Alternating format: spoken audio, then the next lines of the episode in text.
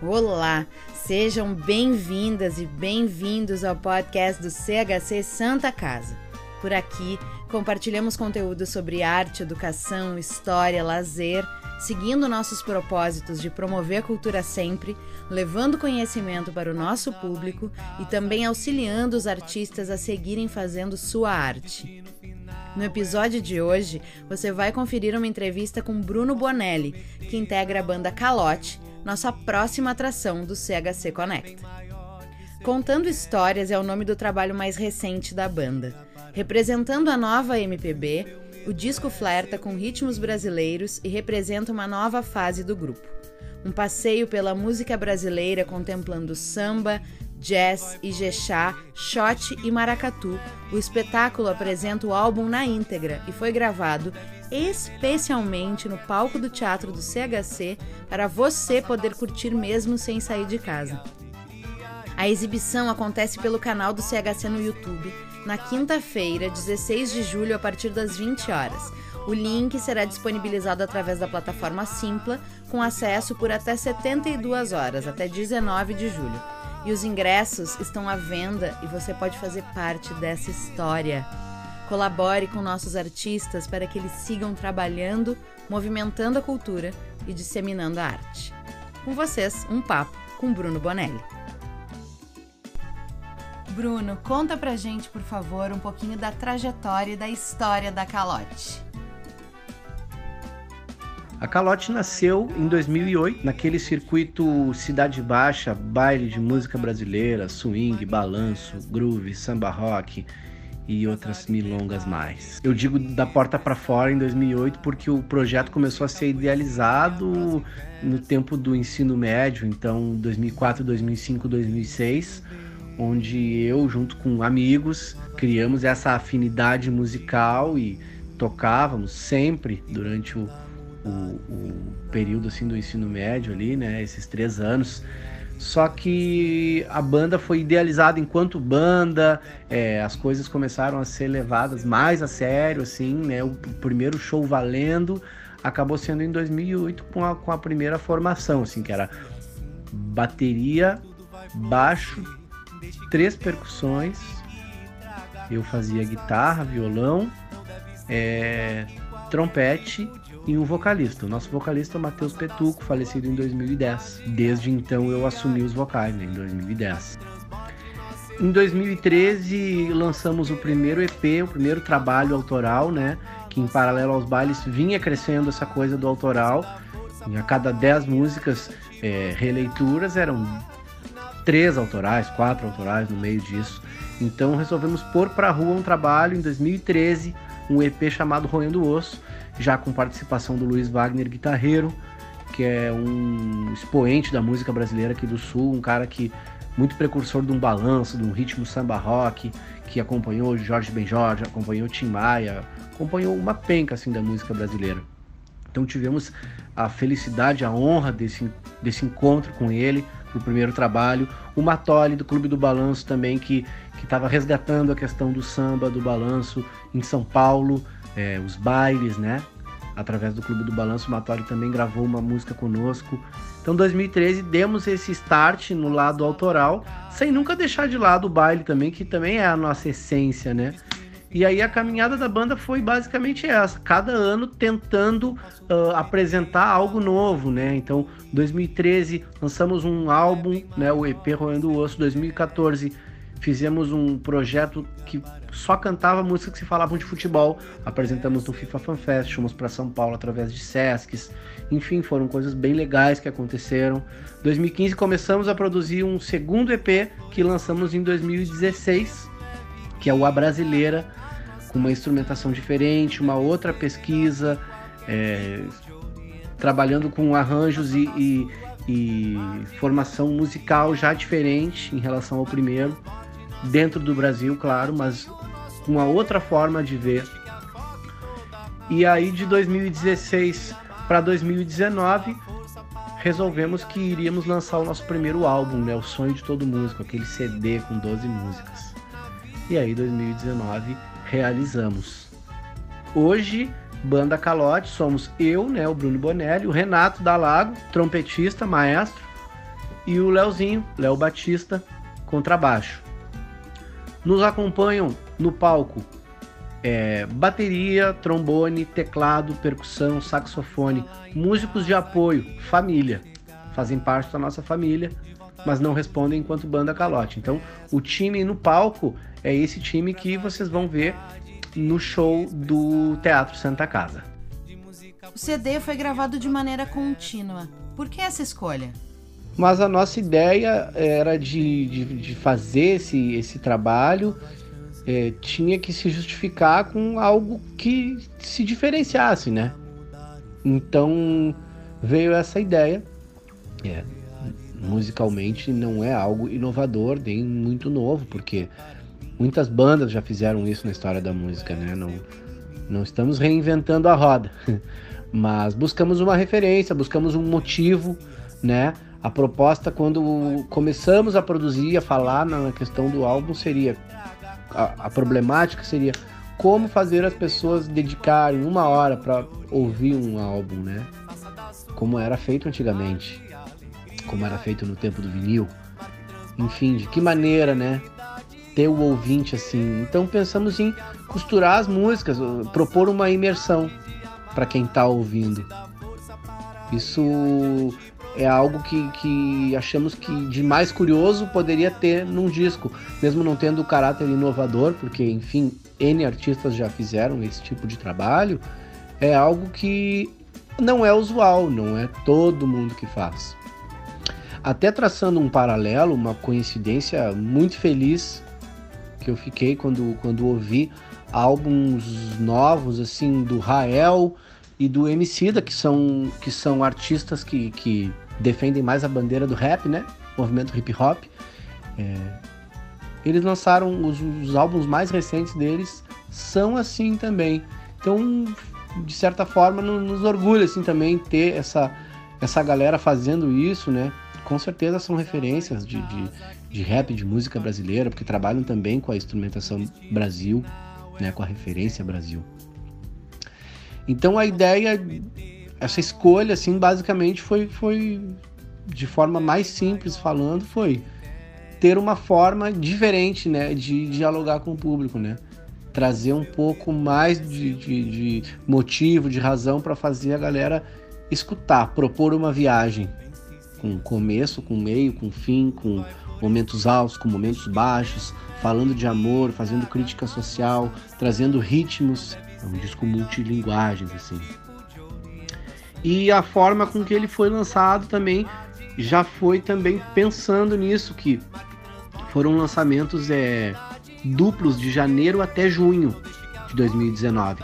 A cada mês lançamos duas. E aí em agosto lançamos o álbum, aí sim todo costurado, né? Então é, foi muito legal porque quando do lançamento, em agosto, a galera já conhecia as músicas. Às vezes a gente passa por esse problema, assim, de de ir num show de um artista que tá louco para mostrar o trabalho novo, mas as pessoas também se identificam com o que elas já conhecem. Então a ideia foi trabalhar as canções em separado de janeiro até junho. Então fizemos o Contando Histórias, um Contando Histórias, dois que eram singles duplos, vamos dizer assim. Quando fecharam seis singles, fechamos o álbum aí com, com costuras, com emendas, com recortes, com com uma história de imersão mesmo. Quais são as principais influências desse trabalho? Essa pergunta é difícil porque o disco é bem abrangente. É, passa por muitos momentos musicais. A referência topo da pirâmide assim é a, é a referência Brasil, né?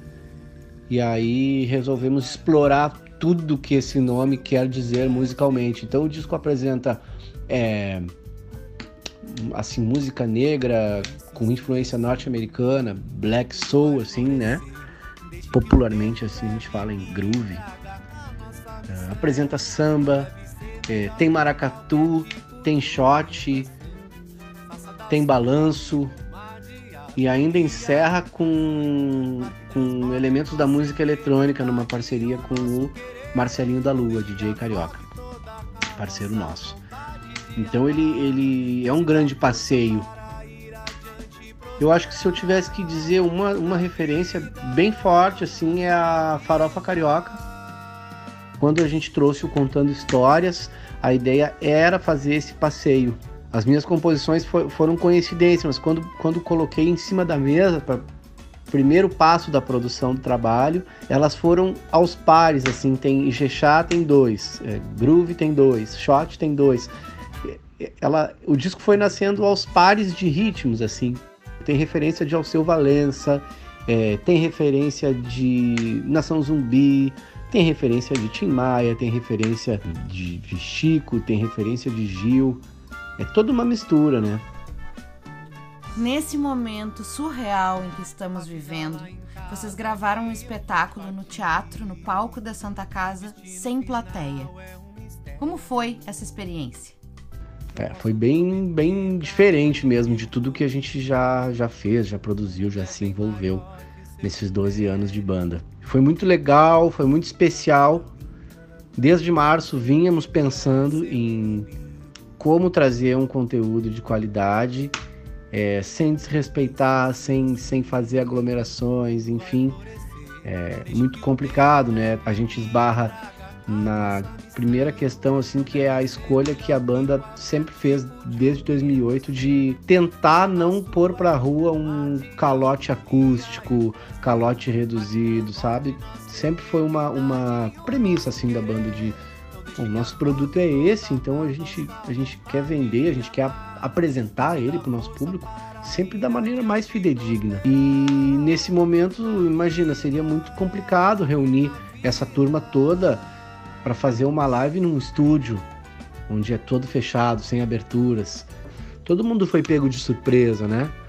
Nós tocamos o nosso último show foi dia 13 de março em Curitiba, 13 e 14, fizemos lá e quando voltamos se estabeleceu oficialmente a pandemia, né? A pandemia, é, é, é, até aquele final de semana, era um, era um assunto que estava sendo bastante falado, mas quando retornamos para Porto Alegre na segunda, dia 16, se estabeleceu a questão da pandemia do coronavírus. Até que surgiu essa, essa questão do edital do Centro Histórico Cultural que, que propôs essa gravação.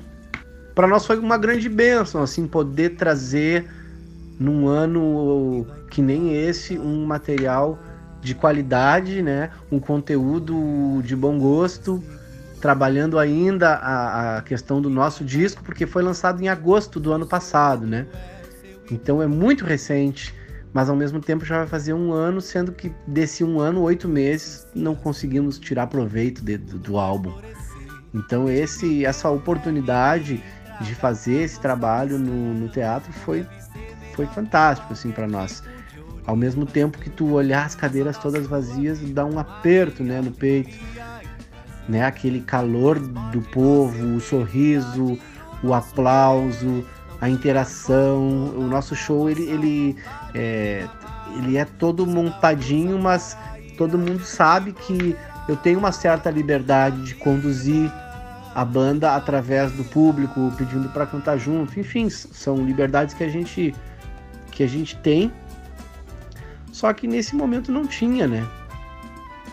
Então é uma, foi uma experiência única, assim, não sei. Espero que nunca mais na vida a gente precise fazer isso, mas se precisar e se for para gerar um conteúdo assim tão legal como está sendo esse do edital de ocupação, faremos quantas vezes for necessário. É, já vimos algumas prévias do trabalho e realmente está magnífico fizemos a questão de levar todo, todo o cenário do show para o teatro. E o teatro, um espaço amplo dentro do complexo hospitalar, então tudo, tudo dentro das normas, né? O que colaborou, corroborou mais ainda com a, com a questão de não, vamos realizar. Pegamos também, demos a sorte de pegar uma equipe extremamente afim de fazer acontecer. Combinamos muita coisa com antecedência para poder no dia da gravação sair tudo da maneira com que a gente esperou e planejou, né? Então esse momento, apesar de surreal, ele tá nos rendendo um fruto que, que vai ser esse show. Então o dia da gravação foi, foi muito especial, assim, apesar de ter essa, essa questão de um teatro vazio, todos nós não nos encontrávamos desde tempos, né? Três, quatro meses sem se ver. Então foram, foram momentos onde a gente pôde também relaxar um pouco e tá junto mesmo estando distante, né? A família toda em cima do palco. É, em nome da Calote eu quero agradecer a oportunidade e todo o empenho, toda a dedicação da equipe do Centro Histórico Cultural, que foi muito legal realizar esse trabalho com vocês. E apresentar a turma, né? Dia 16 vocês vão ver no, no palco do Centro Histórico Cultural o espetáculo Contando Histórias, tal qual o disco. Fizemos questão de botar o disco na íntegra e fazer esse espetáculo, mesmo que gravado, com vinhetas, sem cortes, sem interrupções. Então vai ser um momento muito legal que a gente possa estar tá conectados aí com o máximo de, de gente possível, né, nesse mundão, nessa internet, que a gente consiga juntar dois, três teatros lotados, né? Que a internet também tem isso, né? Olhando o lado bom da, da, desse novo formato, né? O teatro vazio é uma lástima, mas esse formato proporciona o mundo assistir e estar tá conectado junto no mesmo momento, né? Vibrando a mesma energia.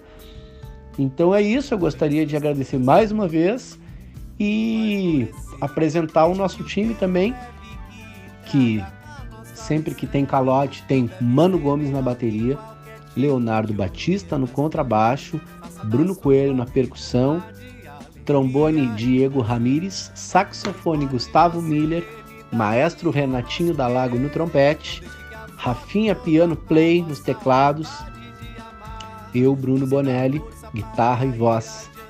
Contamos também nesse show com a participação do Léo Gaiteiro. Então, eu acho que é isso. Obrigado mais uma vez e um bom show para todo mundo. Estaremos lá conectados, estaremos online comentando, rindo, se divertindo, cantando junto. Valeu! E esse foi mais um episódio do podcast do CHC Santa Casa com uma entrevista com o músico Bruno Bonelli da banda Calote. CHC, sempre contribuindo para que mais cultura chegue a toda a comunidade. Quer vir com a gente nesse propósito? Faça parte, contribua. Saiba mais em www.chcsantacasa.org.br barra apoie. O CHC Santa Casa tem o patrocínio de Dorf Quetal, Facta Financeira SA e Florence. Apoio de Body Pasa, Dr. Clean, Ercosul Alimentos, Mirador Spare Parts e Vipal Borrachas. Financiamento da Lei de Incentivo à Cultura, Secretaria Especial da Cultura, Ministério da Cidadania e Governo Federal.